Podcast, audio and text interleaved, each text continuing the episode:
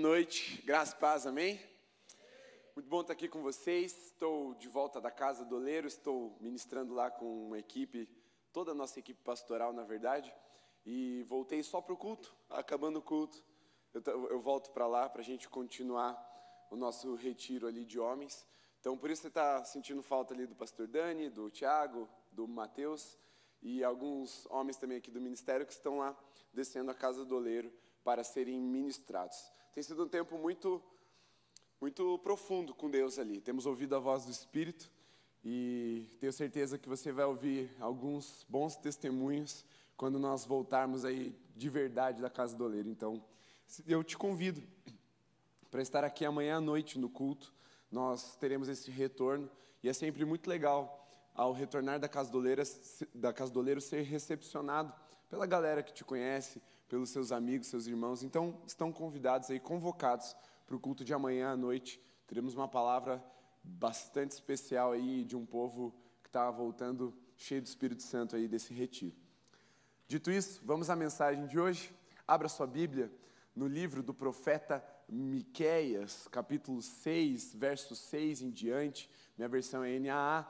Então eu vou te dar um pouquinho mais de tempo para você procurar, porque eu sei que você não sabe onde está. Você está olhando com uma cara assim, onde é que fica Miqueias? É, depois dos grandes profetas vai vir uma série de pequenos profetas, e aí você vai achar Miqueias ali no meio. Pode ir folhando sua Bíblia que você acha. Se você tiver no aplicativo é mais fácil. De qualquer forma, a mensagem de hoje tem como título O Churras que Deus Comparece. Aquele evento que Deus faz questão de estar? Qual é o tipo de, de confra, de ambiente que Deus gosta de frequentar, que Deus faz questão de se manifestar? A ideia hoje é nós construirmos a partir desse texto o que é que Deus exige de um culto para que Ele esteja presente, o que é que Deus espera de mim e de você para que ele se agrade de, de nós, enquanto igreja, enquanto ministério, enquanto família. Porque existem várias confraternizações que nós somos chamados e nós não fazemos muita questão de ir, por vários motivos. Seja porque o povo não é muito legal, seja porque a comida não vai ser boa, seja é, porque você não está se sentindo muito bem, enfim, é muito longe, é muito frio o lugar, N motivos que você pode é, estabelecer. Só que mesmo quando você não está muito afim de ir, você vai. Eu vou. Porque nós temos carências. Nós temos a, a necessidade, muitas vezes, de comparecer a lugares que nós nem somos bem-vindos, só para suprir a nossa carência. Mas eu quero te trazer a primeira afirmação da noite para embasar a mensagem dessa noite. E nós vamos entender isso no texto. É que Deus não é carente. Talvez isso seja soe óbvio, mas o óbvio precisa ser dito para que a gente construa essa ideia. Muitas vezes nós, por olharmos para dentro, para o nosso coração, e vermos como nós toleramos muitas coisas só para saciar a nossa carência. Nós caminhamos com pessoas que não querem caminhar com a gente, nós vamos a ambientes desagradáveis, ambientes em que, sei lá, às vezes a música não te agrada, mas você vai mesmo assim só pela social, e não tem nada de errado nisso. Mas isso manifesta alguma, de alguma forma a necessidade que nós temos de agradar, de, é, de abrir mão de coisas que são criteriosas para nós, só para não queimar a cara, não queimar o filme. Mas o nosso Deus, ele não é carente.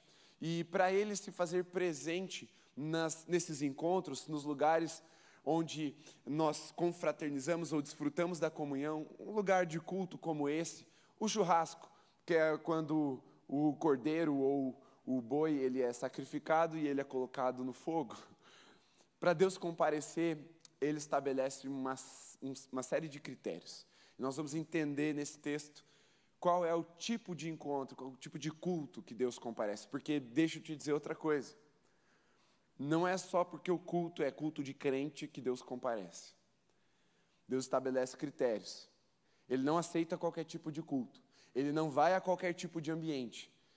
E ele não esconde de nós quais são as exigências dele. E vamos entender então nesse texto de Miqueias, capítulo 6, verso 6 em diante. Está escrito assim: Com que me apresentarei ao Senhor e me inclinarei diante do Deus excelso? Virei diante dele com holocaustos, com bezerros de um ano? Será que o Senhor se agrada com milhares de carneiros, com dez mil ribeiros de azeite?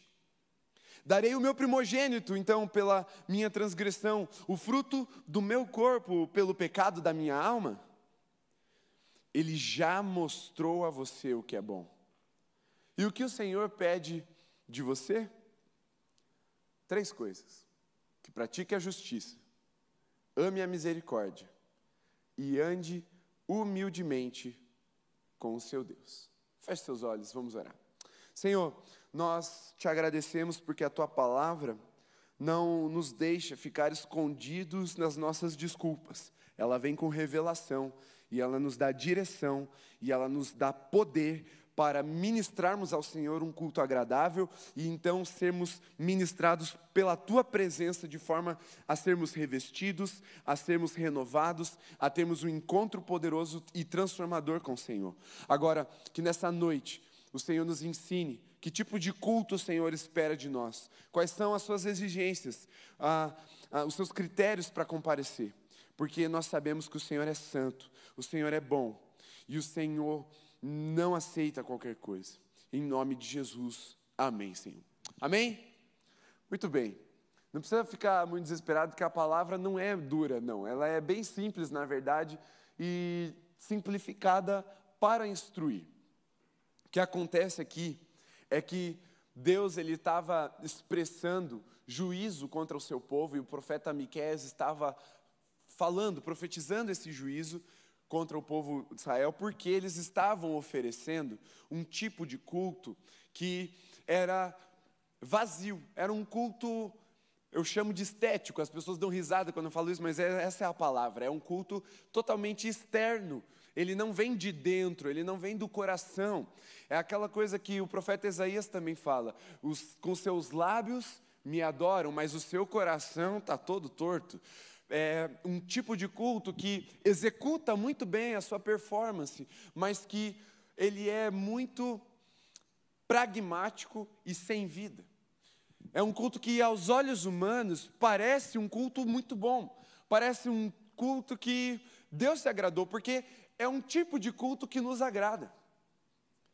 E quando Deus está falando com o povo através do profeta Miqueias aqui no, no versículo 1 desse capítulo, ele está falando, ó, vocês estão dando isso, estão dando aquilo, estão fazendo isso, estão fazendo aquilo, mas não é bem isso que Deus quer de vocês somente. Todas essas manifestações naturais, naturais não é a palavra, normativas, normais de culto, elas são boas, elas precisam ser feitas, mas elas não se justificam em si mesmas. Existe um tipo de culto que é agradável ao ser humano, que é justificável ao ser humano fazer, mas que não agrada ao Senhor e Deus fala: Eu não compareço aí. Eu não chego nesse tipo de rolê. Porque muitas vezes nós oferecemos qualquer coisa ao Senhor porque achamos que Ele está no mesmo estado que nós, mendigando é, atenção por sermos carentes. Chegamos no, no culto muito meio sem vontade e até cantamos, até ofertamos e dizimamos, até prestamos atenção na palavra, até fecha o olho na hora de orar, mas você já veio pensando em ir embora. Quando nós oferecemos esse tipo de culto ao Senhor, é o que o Senhor está alertando aqui ao povo: ó, não adianta você vir de corpo presente. Ou você vem para uma adoração verdadeira espiritual, ou eu nem vou chegar junto. Ah, Senhor, mas o culto é em teu nome. Nós estamos fazendo esse culto para o Senhor. É tipo, vamos fazer um churrasco para comemorar o aniversário de Jesus, e aí a gente prepara o churrasco, a gente traz a carne, a gente acende o fogo, a gente põe a carne no fogo, começa a ficar pronto o pão de alho, e aí quando a gente olha, tá, cadê o aniversariante? Cadê o homenageado dessa festa? E a gente liga, ô Jesus, cadê você? Eu falo, não vou. Como não vem? Eu estou fazendo isso para você. Aí Jesus fala, mas, mas você nem perguntou o que eu queria. Ué, mas se eu estou oferecendo, você tem que aceitar, Jesus. Não, não funciona assim. Esse tipo de culto, Jesus fala: eu, eu passo. Eu não, não tenho essa necessidade de me apresentar, de comparecer em lugares em que eu não sou verdadeiramente honrado, da forma como eu tenho é, pedido para que eu seja honrado. Então, a palavra de hoje é o churras que Deus comparece exatamente nessa figura de linguagem, nessa alegoria que eu quero trazer para você. Alegoria não, nessa analogia que eu quero trazer para você entre um culto e entre um churrasco. Por quê? Como que funcionavam os cultos no Antigo Testamento? No contexto que o profeta Miqueias estava profetizando. Um culto funcionava mais ou menos assim. Tinha uma família da linhagem de Levi que era separada para viver no templo. Era chamada de família sacerdotal. Os levitas, eles eram aqueles que cuidavam do templo, que preparavam as ofertas, que preparavam o culto, que ministravam como sacerdotes a adoração diante do Senhor, representando o povo. Então o que acontecia é o seguinte: todas as outras onze tribos, elas tinham que trabalhar, tinham que ter gado, tinham que fazer plantação, tinham que fazer negócios, elas tinham que dar um jeito de ter provisão. A família de Levi, ela não precisava, a, a, a, tribo de Levi, a linhagem de Levi não precisava fazer isso, por quê? Porque eles eram exclusivamente separados para cuidar do templo e da adoração. Então, para que os levitas prestassem culto, as outras onze tribos tinham que ir levar até o templo, até a família, até os sacerdotes levitas, para que eles adorassem ao Senhor. E aí é que entra aquela figura que ele falou: ah, oferecerei um bezerro de um ano, porque era o tipo de bezerro que tinha que ser separado, o bezerro bom, macho, que era é, saudável, não tinha nenhum defeito e tinha um ano de idade, que Deus falava: esse é o tipo de bezerro que você tem que oferecer. Então, ele está falando assim: eu vou oferecer esse tipo de carne para Deus, como se fosse suficiente para aceitar. E era o que o povo fazia se o culto, ao invés de ser um ato relacional, um ato de intimidade, um ato de entrega, um ato de verdadeira adoração que flui do coração para o altar, não, se tornou uma prática é, legal, no sentido de lei. Ah, vamos lá cumprir a lei, vamos lá fazer a nossa parte, entrega tal, e vira as costas e vai embora. Mas o que Deus está falando, olha, vocês estão adorando, vocês estão entregando, vocês estão oferecendo ofertas extravagantes, né? Ele fala ali de 10 mil ribeiros de azeite, eu nem sei o que é isso, 10 mil ribeiros de azeite, eu não consigo quantificar, mas é muito azeite. Está oferecendo um monte de coisa, um monte de oferta montuosa, e Deus está falando, cara, eu não estou nem aí para isso. É tipo, dar presente para quem não precisa de nada, assim. Quando você fala, cara, o que, que eu vou dar que ele está precisando? Não precisa de nada, fala, o que, que eu vou dar agora? Ou você entrega algo de coração, algo que significa algo, algo que tem um sentido, algo que tem uma memória afetiva, ou aquela pessoa vai, tanto faz para o presente ou não. É assim que se presenteia a pessoa que não precisa de nada. É você vai buscar algo significativo, algo cheio de amor, algo que marcou a história de vocês. E com Deus não é diferente. Deus não precisa de nada. Deus não, não come de, de fato a carne, o fogo consome, simbolizando como se Deus estivesse consumindo, mas Deus não tem fome como nós temos esse estômago que ronca na hora do almoço, na hora da janta, no final do culto, principalmente a hora que o estômago mais ronca, não é verdade? Porque a gente está pronto para ir para o rolê. Mas Deus não tem esse tipo de fome. Então, como oferecer algo ao Senhor que o agrade? Precisa ser algo que esteja no coração dele, que ele mesmo falou: Eu quero isso. E para que a nossa oferta extravagante, para que a nossa adoração cheia de, de, de sei lá, montantes assim, a adoração seja uma adoração forte, uma adoração significativa, ela, mais do que o externo, Deus olha para o interior e Ele espera de nós uma postura de coração. Porque se ele não precisa, mas ele quer. E o que ele quer tem esse critério.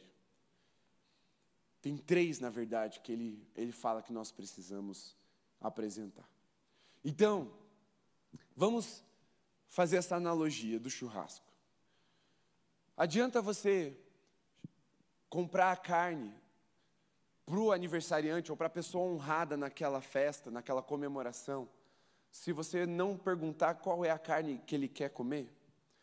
A primeira coisa para você honrar uma pessoa, é, é, principalmente quando a pessoa está fazendo aniversário, ou é dia dos pais, dia das mães, enfim, você pergunta: o que, que você quer comer amanhã? Amanhã é o seu dia. Não é verdade? Não adianta você ir lá e oferecer o que você quer oferecer. Para você honrar de fato, você tem que descobrir qual é a expectativa daquela pessoa a ser honrada e então corresponder a, essa expectativa e talvez até ir, ir além. Mas aquela expectativa foi posta. E com Deus é assim também. Não adianta a gente falar assim, ah, eu gosto de é, mignon, mas Deus quer picanha. Deus tem razão nessas horas. Especialmente nessas horas. Claro que Deus sempre tem razão. Mas a gente precisa nos voltar a, a, ao Senhor e perguntar: Senhor, qual a expectativa que o Senhor tem para essa noite em relação à minha vida? Porque vir fazer o que a gente faz todo sábado não é o suficiente para Deus. Vir fazer o que a gente está acostumado a fazer desde que a gente nasceu, ou desde que a gente se converteu, não é o suficiente para atrair a presença de Deus. E vamos ser sinceros: faz sentido fazermos um culto em que Deus não vai comparecer? Responda para mim. Não faz sentido. O sentido está na presença de Deus se manifestando, porque Ele se agradou de nós. Esse é o sentido de todo culto. Esse é o sentido do encontro, do churras que Deus comparece. É Ele comparecer. Se Ele não se manifestar, foi em vão. Gastamos saliva, gastamos a nossa garganta, gastamos o nosso perfume, gastamos a nossa oferta e Ele não veio. Então, aonde é, ou que tipo de culto que Deus comparece, o que é que Deus exige para que Ele, então, compareça, se esse é o sentido de tudo, se é isso que nós estamos desejando quando nos reunimos aqui em nome de Jesus. A primeira coisa que a gente precisa perceber nesse texto é que não depende só do que apresentamos a Deus. Talvez você fale, mas eu canto tão bem. Talvez você fale, nossa, mas eu, eu sou um crente tão, tão exemplar. Talvez você fale, mas a minha oferta é tão gorda. Está aí um bom sentido de gorda, né? Fica bom quando a gente fala de oferta, né? quando a gente fala de adoração. A gordura pertence ao Senhor, olha só, ressignificando algumas coisas. Mas talvez você apresente algumas coisas e fale assim: nossa, mas isso é tão bom. O que esse texto está nos apontando é que não depende só do que nós apresentamos a Deus, depende também do que é que Deus espera de nós. E isso pode mudar de um sábado para o outro. Existem instruções genéricas, eu vou trazer elas aqui para a gente, mas você já desenvolveu o hábito de, antes de se arrumar para o culto, sabe? Você vai tomar banho para se arrumar para ir para o culto. Antes de começar, perguntar, Senhor, o que, que o Senhor espera de mim nesse culto? Você já fez essa pergunta alguma vez na sua vida? Porque existem dois tipos de encontro que nós podemos ter com Deus: o encontro em que nós nos preparamos e o encontro que nós somos pegos de surpresa. O encontro de qualquer jeito. Quando nós somos pegos de surpresa, via de regra, esse encontro vai gerar constrangimento. Quando nós somos pegos de surpresa pela presença de Deus e não estamos preparados, nós recuamos diante da presença dEle. A santidade de Deus vem e nós nos sentimos indignos, nós nos sentimos menores, muitas vezes nós nos sentimos é, sujos. Mas quando nós nos preparamos, quando nós confessamos diante do Senhor, antes de virmos ao culto, quando nós apresentamos ao Senhor um coração aberto, Senhor, eu estou aqui para te obedecer, para fazer a tua vontade, e Deus se apresenta, você não é pego de surpresa. Aquilo não gera em você uma paralisia, do tipo, e agora o que, que eu faço? Sabe quando o culto está acontecendo e de repente vem o Espírito e o fogo desce e a coisa começa a acontecer e você se intimida, você frisa, você trava.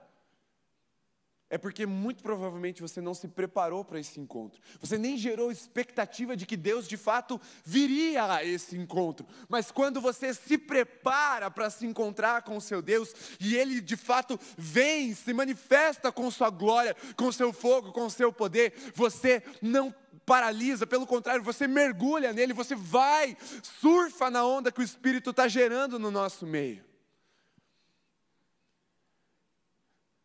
E aí você precisa começar a identificar na sua história, nas suas frustrações. Por que será que talvez você vem culto após culto e você só se sente frustrado? Parece que Deus fala com todo mundo ao seu lado, mas não fala com você. Está na hora de você se antecipar para esse encontro profeta Isaías, verso, no capítulo 46, ele fala para o povo a seguinte frase: Prepare-se, porque eu me encontrarei com vocês. É o profeta falando em nome de Deus.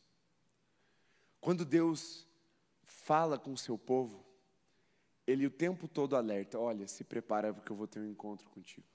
Se prepara porque eu vou ter um encontro contigo se prepara porque eu vou ter um encontro contigo. Quando você pensa num culto, o Espírito Santo já falou: se prepara porque eu vou ter um encontro contigo. Quando você está vindo para cá e você lembra, nossa, tem intercessão, meu Deus, tem adoração, vai vir uma palavra, você sabe, você está ouvindo, mas você talvez esteja ignorando o Espírito falando: prepare-se porque eu vou ter um encontro contigo. Só que não depende só do que a gente apresenta, chega aqui e apresenta para Deus é o quanto nós perguntamos para Ele o que, que Ele espera de nós nesse dia. E muitas vezes é isso que vai atrair a presença dEle para esse ambiente, ou melhor, para uma manifestação personalizada na sua vida, porque nesse ambiente Ele está se manifestando. É inegável que tem muitas pessoas experimentando desse derramar. A questão é que, se você não está, talvez o que você precise fazer é se antecipar e antes do que você vai apresentar ao Senhor, você precisa se preparar para esse encontro, perguntando para o Senhor: o que o Senhor espera de mim hoje? E aí, nessa correspondência, nessa obediência, os céus se abrem sobre você e a presença de Deus se manifesta. Mas a segunda coisa que a gente precisa aprender com esse texto, com essa profecia de Miqueias, é que para Deus comparecer ao nosso culto, depende do nosso relacionamento com o próximo. Aquelas três coisas que eu citei, veja só no versículo 8. Ele já mostrou a você o que é bom. Não é uma novidade, não é um segredo. E o que o Senhor pede de você? Que pratique a justiça, ame a misericórdia. Olha só. Justiça e misericórdia são dois aspectos do nosso relacionamento com as pessoas. Se nós estamos praticando a injustiça, estamos sendo desleais, estamos sendo traiçoeiros, estamos sendo maledicentes no sentido de falar mal do outro, se nós estamos provocando, suscitando a ira uns dos outros, se nós estamos provocando uns aos outros, se temos o hábito ou temos uma rixa com alguém e viemos então ao culto para nos apresentar ao Senhor, Deus não comparece, porque Ele está falando: eu peço de vocês essas coisas, e vocês sabem que eu peço isso. Amem a justiça, pratiquem a misericórdia ou pratiquem a justiça e amem a misericórdia. São dois aspectos de um relacionamento com o próximo, porque se no culto é a reunião dos santos para a comunidade adorar ao Senhor, como que você vai se reunir com alguém em nome de Jesus se você tem algum tipo de embate, algum tipo de rixa, algum tipo de mágoa, de ressentimento no seu coração com alguém que vai se unir a você nessa adoração? Esse é o tipo de culto que Deus não comparece. Esse é o tipo de churras que Deus não vai. Porque a própria palavra de Deus diz: se você tem algo contra o teu irmão, deixa a tua oferta no altar. Aqui não é você vir entregar no gasofilácio e ir até o seu irmão. Eu estou falando no, no Antigo Testamento, eu já contextualizo para você. Deixa a tua oferta no altar, vai até o teu irmão, se reconcilia com Ele, depois você volta e aí oferece sacrifícios ao Senhor. Em outras palavras, para você entender no dia de hoje. Porque pensa assim: antigamente a oferta era um bicho, né? Então, um bezerro, um boi, um, uma pomba que seja, qualquer animal que, você, que a pessoa fosse oferecer. Ela vai até lá, e aí o Espírito Santo sinaliza: você tem uma mágoa aí, você tem uma, você tem uma situação para resolver. A pessoa não ia carregando uma ovelha no ombro até a pessoa que ela ia se resolver. Ela deixava lá. O, os levitas estavam prontos para ficar cuidando. Aí a pessoa ia, se reconciliava com o seu irmão, e aí voltava para prestar adoração. Aí sacrificava, aí botava fogo no altar, e beleza. Aí a adoração acontecia. Como que isso funcionaria para nós hoje? Ao invés de você vir aqui na frente e deixar o envelope aqui, ou eu segurando para você, você se antecipa. Você vai e antes de entregar, antes de vir até o altar com o seu envelope ofertar, ou antes de vir à igreja cantar, porque isso também é um tipo de adoração que Deus não aceita enquanto você está com o coração magoado, ressentido, preso, cativo em outra pessoa. Ele fala: ó, antes de você vir para o culto, vai até a pessoa, se reconcilia com ela e então volta e aí você presta o seu culto. Aí você deve estar pensando, ah, então vale a pena matar culto para ir lá pedir perdão? Não, vai antes do culto, irmão, você não está entendendo. Não perde a oportunidade de cultuar o Senhor, mas vai antes, se antecipe, porque pode ser que a sua vida espiritual esteja travada, pode ser que os seus ouvidos estejam num silêncio ensurdecedor aí, pode ser que o seu coração esteja fechado para a palavra de Deus e para a manifestação do seu espírito, porque você está magoado com alguém, ou você está devendo algo para alguém, não no sentido financeiro só, mas também no sentido de você ter ofendido alguém. E há a necessidade de reconciliação, porque pensa, se Deus vai para um churrasco, que a galera está toda brigada, que está um climão, que ninguém se olha na cara, Jesus não vai lá para ficar olhando assim, ué, o que está acontecendo aqui, o que vocês estão de cara fechada? Não, Jesus nem comparece. Por quê? Porque não é um segredo que você precisa perdoar, que você precisa se reconciliar, que você precisa ir lá se acertar com seu irmão.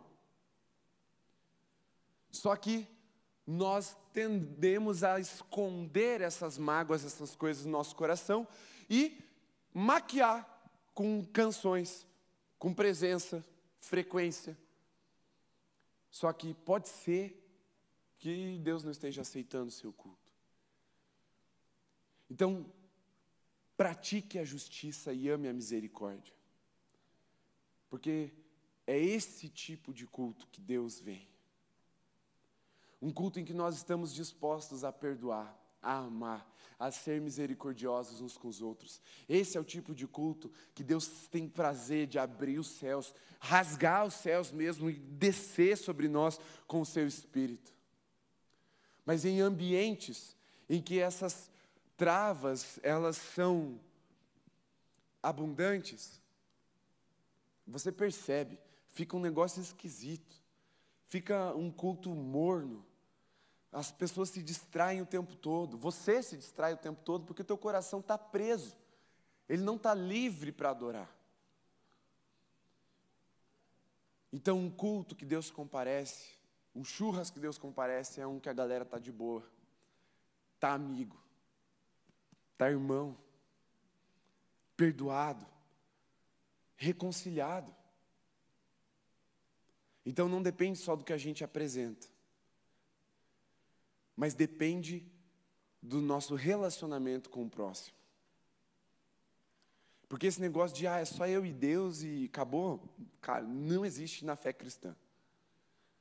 A fé cristã é uma fé comunitária. Se você é filho de Deus, você tem muitos irmãos. Você vai precisar lidar com eles durante a sua vida toda. E se você não quer lidar com eles, você é filho bastardo, e aí não é filho de Deus. Você precisa rever o seu coração. Filho de Deus tem irmãos, muitos irmãos. E irmão pisa no pé, irmão puxa cabelo, irmão cola chicletes na sua trança. Irmão faz um monte dessas coisas.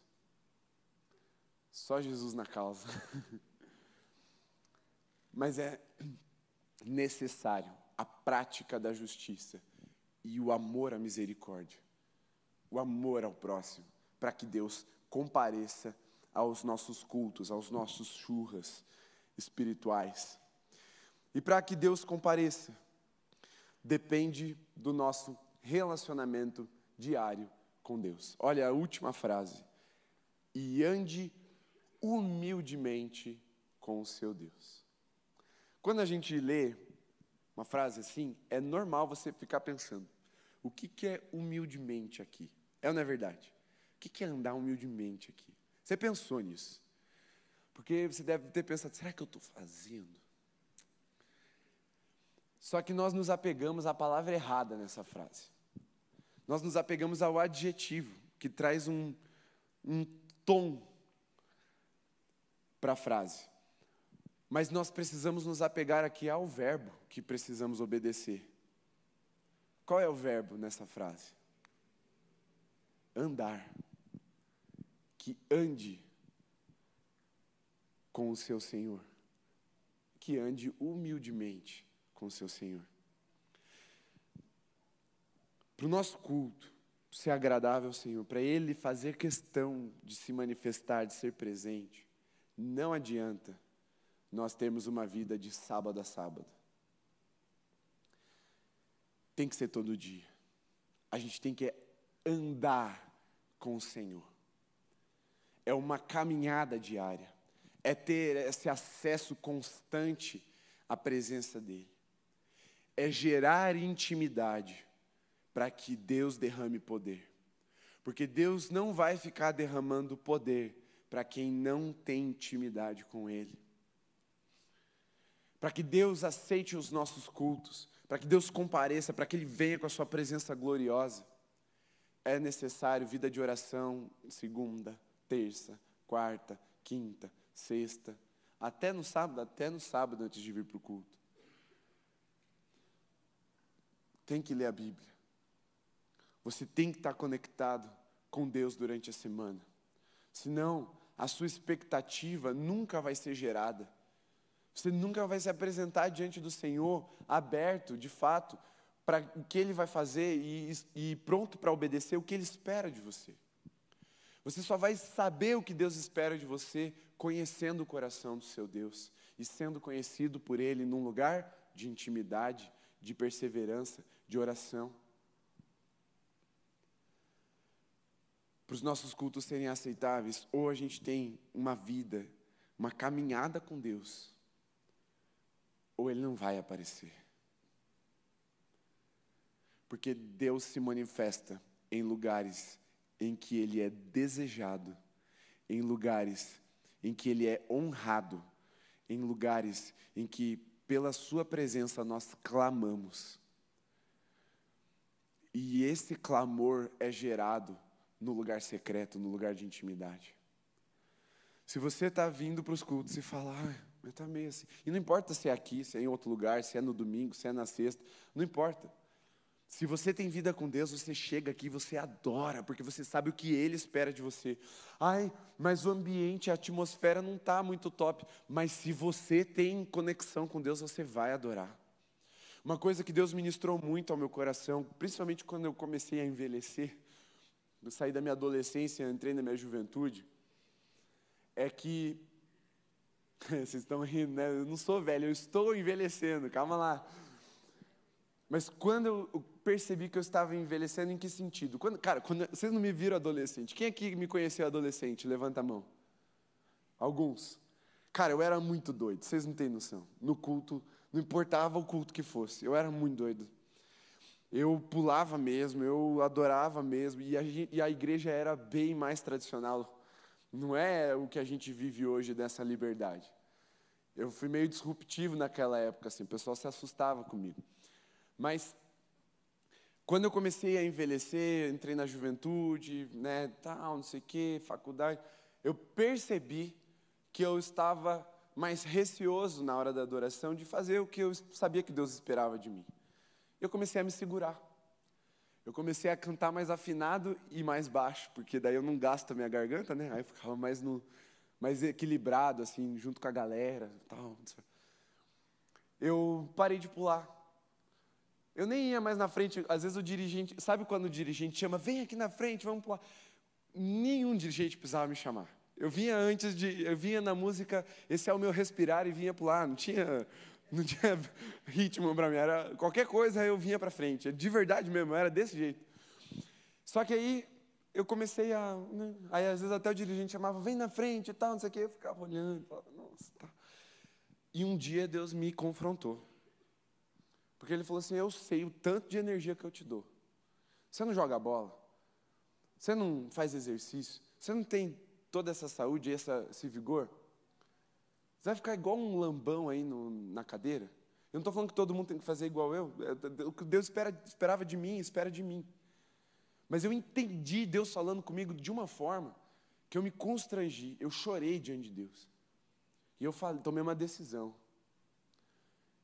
Eu nunca mais vou limitar a minha adoração ao que os outros vão pensar de mim, ao que ao, o ambiente está propondo, ou ao que a tradição diz que tem que ser.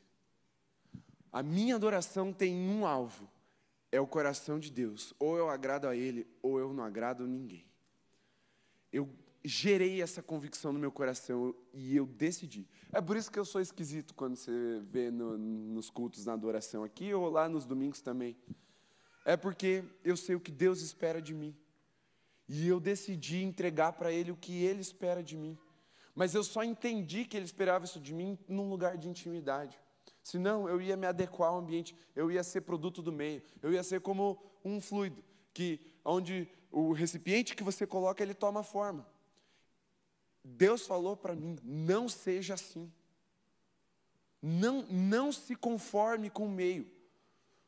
E eu rodo muitos ambientes que são mais pentecostais e mais tradicionais do que a gente, para os dois lados do espectro. E não importa onde eu estou, eu adoro da forma que Deus espera que eu adore. Essa foi uma convicção que doeu no meu coração no começo, sabe por quê? Porque as pessoas julgavam sim a minha adoração. E eu dou razão para elas. eu também julgaria. A questão não é se as pessoas vão julgar ou não, se elas vão achar estranho ou não. A questão é que quem é que eu vou querer agradar? Esse sempre foi o ponto. E para que Deus se manifeste, nós precisamos ter esse lugar de intimidade a um ponto de falar, Deus, eu não me importo tanto com o que as pessoas estão falando, eu me importo mais do que o Senhor espera de mim, o que, que o Senhor está achando de mim.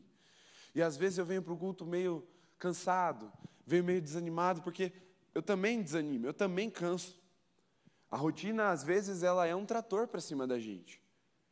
Aí eu chego aqui zoado. Aí eu, quando Normalmente eu estou mais cansado nos domingos. Sábado é raro eu, tá, eu estar pouco empolgado. Eu sempre estou médio ou muito empolgado para o sábado. Mas no domingo à noite eu já estou mais cansado. E aí eu chego aqui meio assim, a Esther começa a orar. Ou a Eva começa a orar aqui, intercedendo no início do culto, eu já lembro, nossa, Deus está aqui e Deus espera uma adoração de mim.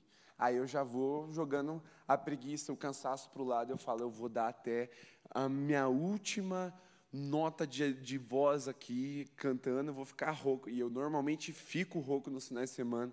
Eu vou cansado, vou dar meu último gota de suor, mas eu vou agradar o meu Senhor com o meu melhor. Porque eu entendi que Deus queria isso de mim. E o que nós precisamos entender é isso. É que Deus tem uma expectativa sobre você no meio do corpo, que não é igual à minha. Às vezes pode ser, às vezes pode ser parecido. Mas Deus tem uma expectativa sobre você. Talvez você seja uma pessoa que tá, é sensível ao Espírito, e você, no meio da adoração, recebe muitas instruções sobre oração em, em, sobre alguém. Tipo, ó, Deus deu uma palavra para aquela pessoa, mas ah, nem vou. Aí Deus te dá outra palavra para outra pessoa e você fala, ah, não, né, não vou atrapalhar. Talvez a expectativa que Deus tenha sobre você é, é aumentar ou catalisar essa conexão entre Deus e as pessoas aqui no culto. Não sei, pode ser o seu, a, a expectativa que Deus tem sobre você. Talvez Deus queira que você cante cante alto, afinado, para encorpar. Deus quer que eu cante alto, mas Deus nunca me pediu para ser afinado, graças a Deus. Mas Deus tem expectativas sobre você e sobre a sua adoração. E para você saber disso, Você precisa desse relacionamento, dessa constância, desse lugar de intimidade.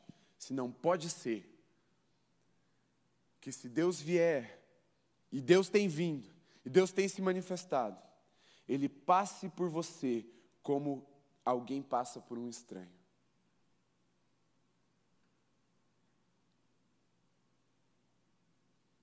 Você já imaginou a cena? Churras,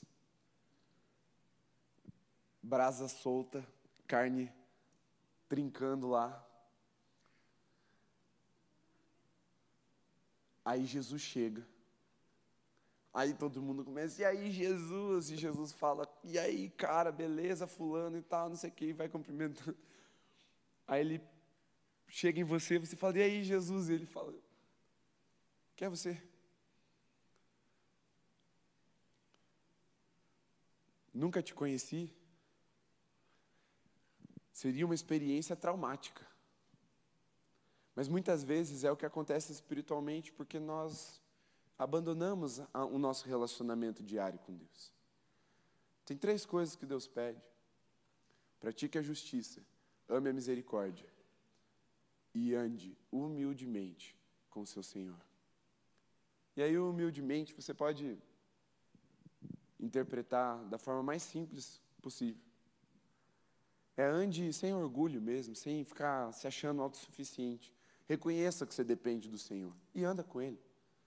Mas o ponto é ande com Ele, ande com o seu Senhor, para que quando nós vamos fazer o churras, Ele tenha prazer de dizer: conta comigo, meu nome está confirmado, presença confirmada, Jesus Cristo, aleluia. E aí eu deixo eu te perguntar: você faz questão que Deus esteja presente nos nossos cultos? Faz mesmo? Então fique em pé no seu lugar.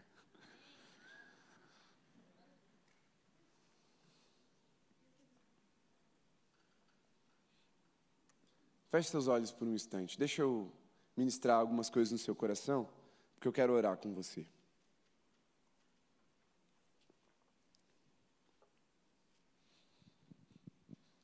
Primeira, primeira coisa que eu quero sinalizar. Cara, talvez você seja exatamente essa pessoa que vem, vem, volta, volta, vem, mas Deus não está falando com você. Você se sente um estranho na presença de Deus. Tem alguma coisa que você não está fazendo, ou que você fez está te travando. Você não pode se contentar em ficar assim. Não pode. A vida,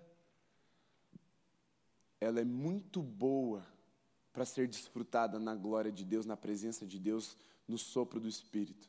Para você ficar perdendo tempo com ressentimento, com mágoa, para você ficar perdendo tempo sem um relacionamento com Deus durante a sua semana.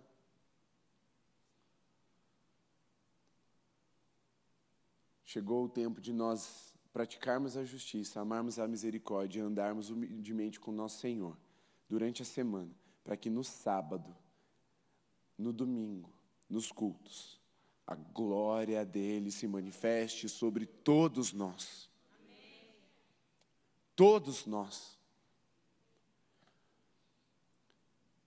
Eu tendo a ter um coração bastante grato, mas eu nunca fico satisfeito ao final de um culto, porque eu sei que tem gente que não viveu nem uma fração do que alguns estão experimentando.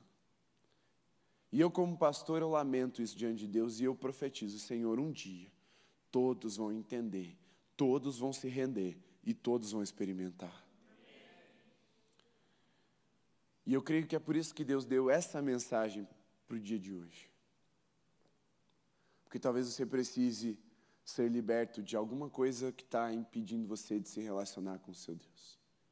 É uma mágoa, é um ressentimento, é uma apatia espiritual durante a semana.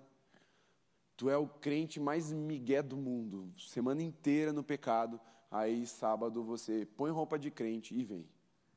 Cara, você vai ser tratado como um estranho pela presença de Deus. Chegou o tempo de você se arrepender porque Ele tem te chamado de filho. E Ele, como um pai, tem te chamado ao arrependimento, Ele tem te alertado, não é um segredo. Vocês sabem, eu não trouxe nenhuma novidade. O profeta Miqueias não estava trazendo uma novidade para o povo. Mas havia uma necessidade de conversão de coração, de arrependimento. E meu amigo pastor Maurício, pai da Ju, do Johnny, uma vez ele falou assim para mim, a gente chegou para jantar numa pizzaria e ele disse assim: E aí, meu amigo Jeff, já se converteu hoje? E aquilo me marcou. E sabe que eu me faço essa pergunta mais vezes do que eu gostaria de fazer? Eu já me converti hoje? Porque às vezes o nosso coração ele toma rumos errados mesmo. E o nosso corpo está ali, fingindo que está no caminho certo, mas o nosso coração já está desviado. Será que você já se converteu hoje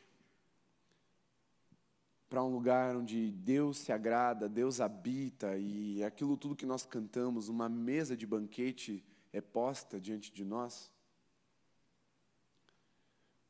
Pratique a justiça, ame a misericórdia e ande humildemente com o seu Senhor. E aí sim, você vai vir, você vai queimar por Jesus nesse culto. O Espírito Santo vai derramar óleo, o Espírito Santo vai te pôr no fogo, e você vai sair daqui cheirando fritura.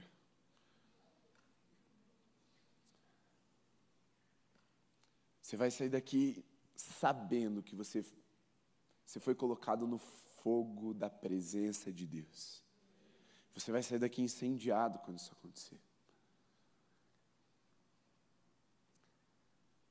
Se você entendeu que você tem vivido essa trava, seus cultos têm sido bem mais ou menos, e você não sabe, você não tem convicção de que Deus está aceitando seu culto, tome uma postura de humildade, saia do seu lugar, venha até aqui o altar e nós vamos orar com você.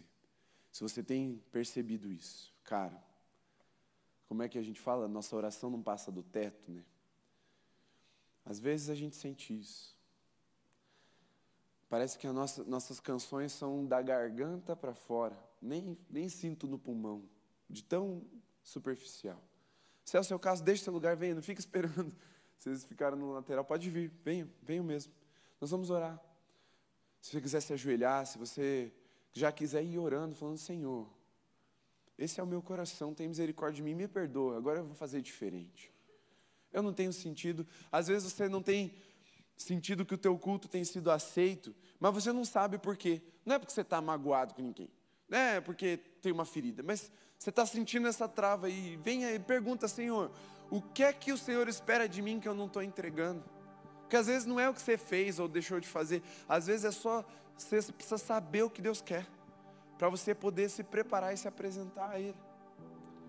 Você não sabe o que Deus quer de você nos cultos, você vem meio na onda, assim, meio na vibe, nossa, na atmosfera, e eu não estou falando contra a atmosfera, a atmosfera é bom, só estou falando para você não ficar dependente dela, seja um gerador de atmosferas sobrenaturais e não simplesmente um espectador de atmosferas espirituais.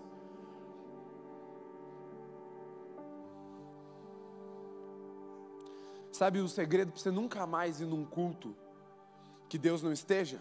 Sabe o segredo para você ir nunca mais ir num culto que não tenha o fogo do Espírito, um culto avivado. Sabe qual é o segredo? Não é você ficar procurando igrejas que estão vivendo isso, é você se tornar uma fonte de avivamento, uma fonte de adoração verdadeira. Nosso engano é ficar procurando fontes em outros lugares, achando que se eu me aproximar das fontes, aí eu recebo. Não, o segredo para você viver um avivamento constante, para os cultos onde você estiver, serem cultos de fogo, cultos que Deus se manifesta, cultos que Deus se agrada, é você se tornar essa fonte. E Deus tem chamado mais pessoas para se tornarem fontes nos cultos. Talvez você seja aquele que chega e fica esperando acontecer. Se acontecer, você entra. Se não acontecer, você também. Nossa, o culto foi meio fraco hoje. Toda vez que você falar isso, lembre-se: a responsabilidade é sua também. Se o culto foi fraco, se o negócio não fluiu, muito provavelmente é porque o seu coração também está travado. Mas Deus tem uma expectativa de te transformar nessa fonte, de te transformar nessa tocha incendiária. Muitas vezes você é o pedaço de pau com pano enrolado na ponta, esperando alguém te incendiar. Mas Deus quer que você seja essa tocha que vai levar o fogo por onde você for também. Três coisas: pratique a justiça, ame a misericórdia e ande humildemente com o seu Senhor. Você vai ver, nenhum culto vai ser igual. Nunca mais na sua vida você vai ter um culto fraco, um culto mais ou menos. Podem vir à frente, não, não fiquem nos corredores. Feche seus olhos, vamos orar juntos. Senhor, nós queremos te agradar, esse é o desejo do nosso coração. Não há outro que esteja aqui, que seja sequer digno de nós pensarmos em agradar com as nossas canções, com a nossa oferta, com a nossa atenção, com a nossa disposição, com os nossos recursos, com o nosso tempo. Só o Senhor é digno, Senhor, de receber. Por isso, Espírito Santo, sinaliza agora aqueles que estão com o coração travado por mágoa, para que eles perdoem, para que eles amem a misericórdia, para que eles pratiquem a justiça se restabeleçam, se reconciliem e adorem ao Senhor uma adoração agradável a Ti. Mas se são aqueles, Pai, que não sabem o que o Senhor espera deles, por isso tem entregado uma adoração genérica, uma adoração de ambiente, uma adoração que se molda pelo que está acontecendo ao redor. Senhor, sensibiliza os teus filhos agora, o Espírito Santo fala.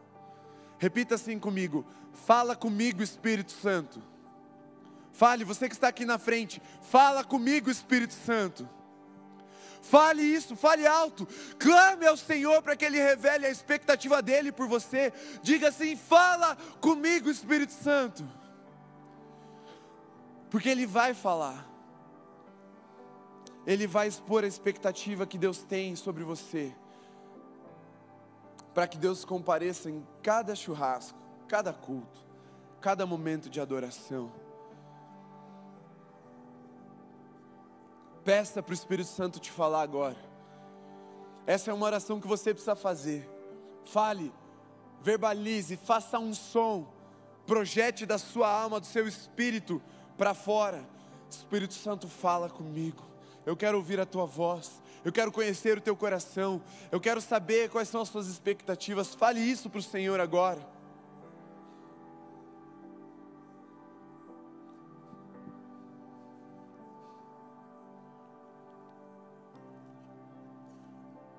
Senhor, eu peço, Pai, para que cada uma das oportunidades que nós tivermos de estarmos nesse altar, nesse culto, nessas reuniões santas de adoração ao Senhor, o Senhor mesmo disponha uma mesa de banquete para nós, porque nós nos apresentaremos com fome, com expectativa, com sede do teu vinho novo, Senhor para nunca mais sairmos daqui frustrados, sem, sem nada novo da tua parte. Mas principalmente, Senhor, que o Senhor se agrade de nós. Esse é o nosso desejo, essa é a intenção do nosso coração. E que todo aquele que tem vivido um tempo de escassez espiritual, de frieza, de apatia, Espírito Santo incendeia os teus filhos para que vivam semanalmente ao seu lado, andando contigo, sem desistir, sem desanimar, no dia bom, no dia mal, independente das circunstâncias, até o final, Senhor, ao seu lado. Para que ao seu manifestar, ao seu toque, não seja um toque inesperado, um toque despreparado, mas seja um toque que vem para suprir uma expectativa de um filho que quer ouvir a voz do Pai e quer ter um encontro com o Pai. Senhor, libera os corações, libera o perdão, Senhor. Ensina os teus filhos a perdoar. para que o culto deles não fique travado. Mas nós, como família Holy, como juventude da Alameda, nós ofereceremos sacrifícios santos ao Senhor semana após semana, dia após dia como família, Senhor, apresentaremos um culto agradável a, a, Ti, até que venha o grande dia do Senhor, e nesse dia as nossas línguas já estejam treinadas em Te confessar como o Senhor e Salvador, como grande Criador, como Senhor dos céus e da terra, que os nossos joelhos já estejam acostumados em se dobrar diante da Tua majestade, tamanho Teu poder manifesto aqui nesse lugar, Deus. Em nome de Jesus. Amém, Senhor. Amém? Aleluia. Se você está aqui na frente ainda orando, pode ficar à vontade. Vou pedir que você se sente para nós caminharmos para o nosso encerramento.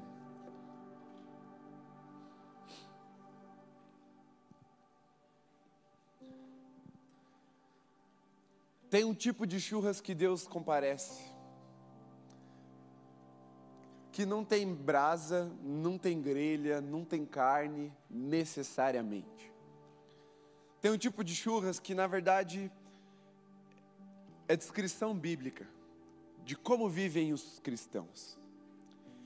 Atos 2, 42. E perseveravam na doutrina dos apóstolos, ou no ensino dos apóstolos, nas orações, no partir do pão esse é o tipo de churras que Deus gosta. Um lugar de oração, um lugar de palavra, um lugar de partir do pão. Nós tivemos um tempo de oração e adoração aqui. Tivemos um tempo de palavra. Está faltando uma coisa para você: partir do pão. Tem um livro que Franklin Ferreira ele escreveu sobre o credo dos apóstolos, essa doutrina dos apóstolos que está citada em Atos 2,42, e ele faz uma pergunta que me marcou, uma pergunta muito difícil. Eu queria que você me ajudasse a responder essa pergunta agora. Preste bastante atenção. A pergunta é: por que que os cristãos não almoçam juntos depois do culto de domingo? Ou no nosso contexto, por que que os cristãos não saem para comer um hambúrguer depois do culto. Juntos, né? Não adianta comer sozinho, juntos. O que eu quero te encorajar é a você investir na comunhão. Porque Deus comparece nesse lugar de comunhão. Deus tem prazer nesse lugar de comunhão. Então, quando você vier para o culto, venha preparado para ir dormir mais tarde no sábado, para sair com a galera depois para abrir sua casa para receber o povo, ou para ir para a casa de alguém, para dar carona ou para ir de carona, enfim. Comunhão exige um certo investimento. Talvez você tenha que guardar um dinheiro do lanche durante a semana para poder pagar a pizza no final de semana. Mas invista na comunhão. Gaste tempo com pessoas, porque Deus comparece ali. Ninguém precisa passar por essa vida sozinho. Quanto mais, se você tem um tanto de irmãos como você tem, você é filho de Deus. Só que você precisa se dispor. A responsabilidade não é do grupo, não é da comunidade, é do indivíduo de ir lá e se dispor à comunhão. Porque se nós ficarmos delegando sempre para os outros, para os outros, para os outros, a gente nunca se move. A responsabilidade é nossa. Ai, não sei com quem que eu vou sair depois do culto. Mira em alguém e vai. Se a pessoa falar, não vou sair hoje, mira em outro alguém e vai. Mas insiste na comunhão porque vale a pena. Vale a pena. E você que já é fácil da comunhão, você inventou a comunhão.